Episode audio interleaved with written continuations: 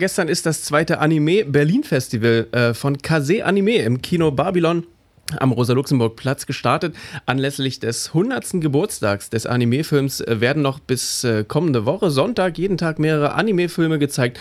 Unsere CouchFM-Reporterin Flo war gestern beim Auftakt der Veranstaltung und hat dabei die deutschlandweite Premiere des Films Harmony mit dem Regisseur Michael Arias gesehen.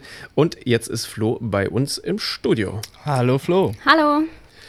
Ja, äh, du hast den Film Harmony und gestern gesehen. Äh, worum geht's denn bei dem Film? Genau, also die Handlung ist schon relativ komplex, also es spielt in der Zukunft und es geht darum, dass die Weltgesundheitsorganisation quasi mittlerweile fast die, alle Leben aller Menschen quasi beeinflusst.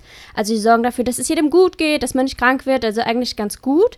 Und äh, ein paar Leute sagen so, oh, das ist das Paradies schlechthin, aber es gibt auch ein paar, die sehen das sehr kritisch und sagen, das ist ja irgendwie wie im Gefängnis und irgendwie wird alles kontrolliert. Und dazu zählt auch die Hauptcharaktere Tuan Kiri. Und äh, die wollte sich selbst als Teenager umbringen, um diesem System eben zu entgehen.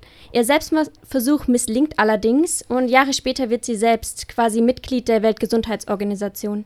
Ja, es gibt dann eine Gruppe Terroristen, die auftaucht und dieses System eben knackt und äh, Menschen dazu zwingt, äh, zu morden. Und äh, Kiri wird dann selbst quasi zur Ermittlerin. Und du hast uns auch einen Trailer mitgebracht, den hören wir uns doch einmal kurz an. Ich floh vor unserer Gesellschaft, die eher einem Gefängnis gleicht. Vor unserer Gesellschaft, die einen mit Mitgefühl zu ersticken droht. Sie alle müssen innerhalb der nächsten Woche mindestens eine Person töten. Wir erschaffen eine neue Gesellschaft. Genau, also die Geschichte klingt zwar relativ kompliziert, aber meiner Meinung nach kann man dem Ganzen im Kino eigentlich ganz gut folgen. Und ja, wer den Film gerne sehen möchte, er läuft jetzt auch noch nächste Woche noch an drei Abenden.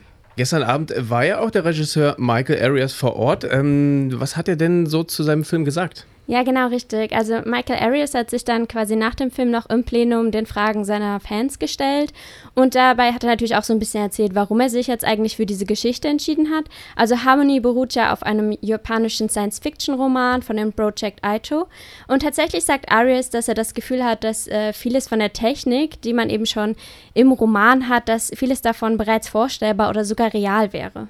Even though it's uh, you know takes place in the 2075 or something, but it felt super contemporary. If we don't make this movie now, it's going to be already old, a lot of that. Ja, Arias meint also quasi, dass äh, der Film wegen seiner Aktualität dann am Ende doch noch äh, schnell quasi produziert werden sollte, damit es eben noch was Neues bietet. Man muss aber sagen, dass er mit seinem Team dann schon drei Jahre daran gearbeitet hat. Hm, sehr interessant. Und äh, neben der Premiere von Harmony werden ja auch noch zahlreiche andere Filme gezeigt. Ja, das stimmt. Das Programm ist auf jeden Fall sehr, sehr vielfältig. Also es gibt irgendwie über 40 verschiedene Titel, die gezeigt werden. Zu den Highlights gehören zum Beispiel Filme wie A Silent Voice oder auch äh, Die Rote Schildkröte, was ja eine Ghibli-Koproduktion ist. Außerdem wird es einen Vortrag geben von dem HU-Absolventen Alex Karras und der erzählt was ähm, zum Regisseur Makoto Shinkais. Und von dem wird eben auch der Film The Garden of Words gezeigt. Außerdem wird es auch Anime Anime-Realverfilmung geben, zum Beispiel ähm, Death Note.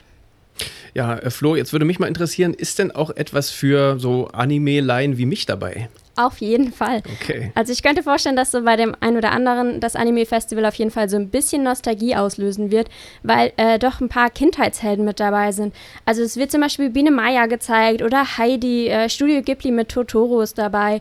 Oder es gibt zum Beispiel auch Serien wie The Kickers oder Sailor Moon.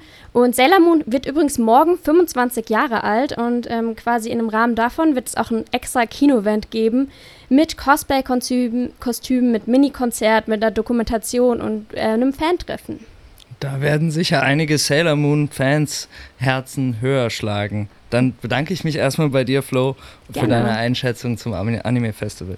Unsere Reporterin Flo war das also, war gestern auf dem zweiten Anime Berlin Festival, ähm, in dessen Rahmen bis nächste Woche Sonntag über 40 Produktionen gezeigt werden. Wenn ihr Lust bekommen habt, dann äh, schaut einfach im Babylon am Rosa Luxemburg Platz vorbei und schaut euch die Filme dann doch einfach an.